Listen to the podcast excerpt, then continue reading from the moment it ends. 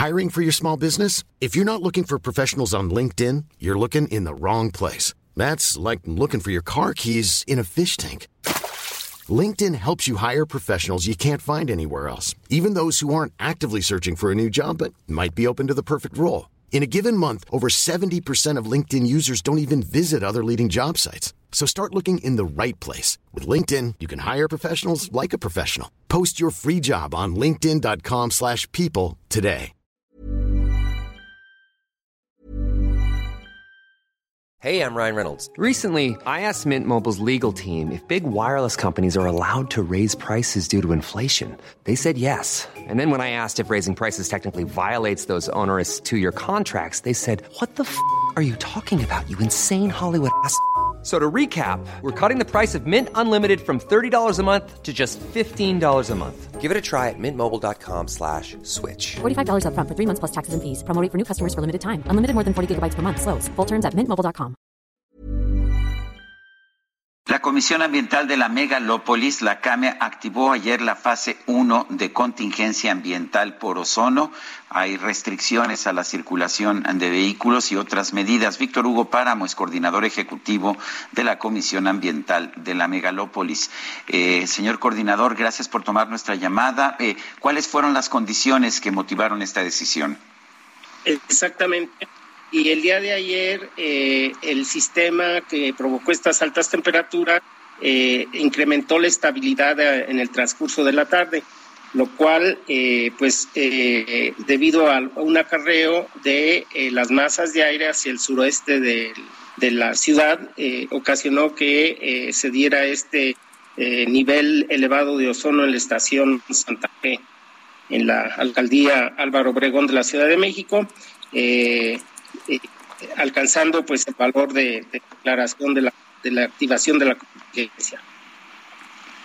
Eh, una pregunta de nuestro auditorio, como siempre, Víctor Hugo, surgen muchas dudas, se hace uno bolas, a pesar de que pues estamos un poco más familiarizados, pero nos dice una persona en el auditorio, eh, tengo una placa foránea, terminación 2, ¿puedo circular hoy?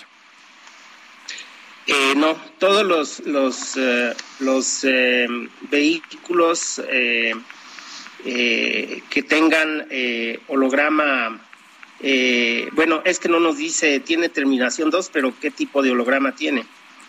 Tendremos que preguntarle qué tipo de holograma tiene. No, no sabemos. Eh, Vamos a suponer que no tiene holograma. Ujú. Vamos a suponer que es alguien de placa foránea, alguien que vive fuera de la Ciudad de México y que vino aquí a pasar No- tiempo en la Ciudad no de México. Son considerados como holograma uh, tipo 2 y Sí. por lo tanto no circulan. O sea, pase turístico tampoco circula. Eh, los pases turísticos eh, eh, son considerados también, en este caso, eh, hologramas 2 y, y efectivamente no, no circulan. No, no estamos diciéndole a la gente que simplemente no venga a la Ciudad de México, porque a ver, si alguien viene en su auto a la Ciudad de México, eh, pues luego resulta que no sabe si puede salir o no puede salir. Bueno, ya eh, desde hace varios años eh, se conoce que en contingencia pues hay estas restricciones. Entonces, eh, me parece eh, que lo que debemos eh, que no promover deberían pues, venir a la Ciudad de México. que eh, estén informados, eh, porque las reglas que se están aplicando aquí pues son las mismas que se están aplicando a todos los vehículos, ya sea que circulen aquí o, o que eh, vengan de visita. Eh, Víctor Hugo, ¿cuáles son las condiciones en este momento y qué, espe- eh, qué esperaríamos para las próximas horas? Lupita, ya desde ayer, eh, a partir de las nueve de la noche, los niveles de ozono entraron dentro de norma. Hoy amanecemos también con todas las estaciones dentro de norma. Para el día de hoy, eh, el, el pronóstico está indicando también eh, precipitaciones en la tarde.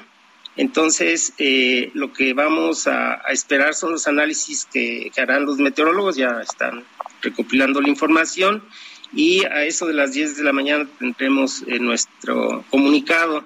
Eh, esperamos que la condición de ayer, que se presentó ya hacia las 5 de la tarde, o sea, ¿la lluvia nos ayuda? Sí, por supuesto, porque la, con la lluvia significa que la atmósfera se vuelve más dinámica. El día de ayer fue lo que ocurrió lo contrario, que se estabilizó y eh, justamente eh, la ausencia de vientos y las altas temperaturas pues eh, fueron los que propiciaron la formación del ozono a, a, las concentraciones elevadas. Esta mañana amanecimos con las mediciones más altas en Villa de las Flores eh, con una medición de 93 y eran eh, era dióxido de azufre y partículas PM 2.5 y PM 10 en este momento es Camarones la que tiene la medición más alta con partículas PM 10 los autos generan partículas o dióxido de azufre eh, Estoy consultando los niveles de dióxido de azufre. todos ellos se encuentran en color verde y, amarillo, lo cual significa que están eh, dentro de los valores de norma, Sergio. Sí, era la eh, medición de las seis de la, la medición de las seis de la mañana que di al aire, que ponía que en Villa de las Flores el principal contaminante era dióxido de azufre y después PM10 y después PM2.5, según por lo menos la página www.aire.cdmx.gov.mx, que tengo entendido que es la que pues nos anuncia este tipo de mediciones a los ciudadanos. En cuanto a las a las PM10, efectivamente hay un valor elevado de en la estación Camarones eh, las demás estaciones se encuentran ahorita a las 7 de la a las siete de la mañana sí este le, si le estaba yo citando primero la medición de las 6 y luego la de las 7 la pregunta es si los autos generan partículas o dióxido de azufre. Eh, sí eh, los vehículos a diésel eh, emiten partículas de las más pequeñas que se llaman PM2.5 eh, y eh, efectivamente el diésel también eh, contiene pues alguna cantidad de, azufre, entonces pueden también tener emisiones. pero repito, de acuerdo a los datos que tenemos, están los valores dentro de lo que estipula la norma de protección de la salud en este momento ya. nos queda un minutito escaso y preguntar eh, la termoeléctrica de Tula es la que nos afecta, es la que realmente contamina la Ciudad de México y por eso tenemos que descansar los autos. No, mira, eh, este tema de la termoeléctrica pues ha, dejado muchas dudas. Eh, nosotros la información que tenemos es la información que dan los inventarios de emisiones, tanto el de la zona metropolitana del Valle de México como el inventario de emisiones que se tiene del corredor Tula-Vito a Pasco. Y efectivamente hay, hay, hay, hay que distinguir el tema del dióxido de azufre y el tema del ozono. Son dos, dos eh, contaminantes diferentes. En, el, en términos del dióxido de azufre, efectivamente, las emisiones de azufre de, de Tula son mucho más grandes, ¿verdad? ¿Por qué se castigan los automóviles si la termoeléctrica de Tula es tan contaminante? Y él decía, bueno, hay confusión y ahí nos quedamos. Víctor Hugo nos explicaba sobre pues estas emisiones. Sí, como no. Entonces mencionaba que en, hay que distinguir entre las emisiones del dióxido de azufre y lo que son los precursores del ozono. En términos del dióxido de azufre, cuando ve uno los inventarios de emisiones, en la Ciudad de México se emiten alrededor de 3.100 toneladas este contaminante, en tanto que en Tula se emiten cerca de 139 mil toneladas. Entonces, efectivamente, en términos del azufre, las emisiones eh, de Tula son mucho mayores a las del el Valle de México. Eh, en, en, los precursores de ozono, que son el monóxido de carbono, los óxidos de nitrógeno y los compuestos volátiles, la situación es diferente. En Tula se emite, por ejemplo, de monóxido de carbono 4.280 toneladas. En el Valle de México se emiten 728.000 toneladas. Eh, para los óxidos de nitrógeno, en Tula se emiten 18.000 toneladas y en el Valle de México 144.000 toneladas. En términos de los compuestos orgánicos volátiles, eh, en Tula se emiten 2.800 toneladas y en el Valle de México 413.800 toneladas. Entonces, ¿qué, estoy diciendo yo? Eh, en términos de la formación de ozono, las emisiones en la zona metropolitana son más elevadas que los que podrían provenir de Tula. En, el Valle de México, cuando vemos eh, la contribución de fuentes vemos que los vehículos automotores contribuyen con ciento de monóxido de carbono, 86% de los óxidos de nitrógeno y 22% de los hidrocarburos volátiles. Entonces, contingencias por ozono se deben a Tula, pues no es muy, muy correcto. Ahora, para el dióxido de azufre, eh, con estas emisiones tan grandes de Tula, pues hay que ver cuál es el impacto que realmente se da acá en la zona metropolitana. Y para ello, pues podemos eh, ver los datos que arroja el sistema de monitoreo. son datos medidos, son datos reales, no son producto de utilización de modelos que eh, simulan eh, ciertas condiciones que no, no necesariamente son las reales. Cuando vemos los datos reales, hay una sección en, en la página del sistema de monitoreo de la Ciudad de México que se llama numeraria.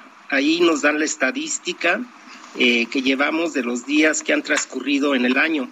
Eh, la, última estadística que tenemos eh, reportada al día de, de, hoy es que han transcurrido 157 días y cuando vemos el cumplimiento de las normas de dióxido de azufre, tenemos dos normas de este contaminante. Una que se expresa como una concentración máxima eh, de un promedio de 24 horas. Aquí, eh, cuando ve uno la estadística, se ve que esta, esta norma se ha cumplido en 257 días transcurridos. Eh, hay otra norma de dióxido de azufre que es para promedio de una hora, o sea, para, para concentraciones horarias, y aquí sí vemos que hay de los 157 días, hay 15 que no se cumplió con esta norma. Eh, la misma numeraria nos indica que estos 15 días no se cumplieron en estaciones de monitoreo que se encuentran en el Estado de México y justamente son estaciones que se encuentran al norte de eh, la zona metropolitana. Eh, este podría ser, digamos, si las emisiones de Tula estuvieran repercutiendo hacia el Valle de México, este podría ser el indicador, es decir, un 9.6% de los días que pudieran estar impactando en el norte de la, de la zona metropolitana. Eh, hay que recordar también que pues en esta, en esta parte de la zona metropolitana eh, hay varios municipios del Estado de México que tienen una vocación industrial muy fuerte y con la presencia de, de industrias que pues consumen combustibles líquidos. Entonces, parte de, esta, de este impacto en, dióxido de azufre podría ser también debido a la quema de combustibles eh, localmente. Muy bien. Bueno, pues gracias por hablar con nosotros, Víctor Hugo Páramo, coordinador ejecutivo de la Comisión Ambiental de la Megalópolis. Eh, encantado. Gracias. Planning for your next trip? Elevate your travel style with Quince. Quince has all the jet setting essentials you'll want for your next getaway, like European linen, premium luggage options, buttery soft Italian leather bags, and so much more. And is all priced at 50 to 80% less than similar brands. Plus, Quince only works with factories that use safe and ethical manufacturing practices. Pack your bags with high-quality essentials you'll be wearing for vacations to come with Quince. Go to quince.com slash pack for free shipping and 365-day returns.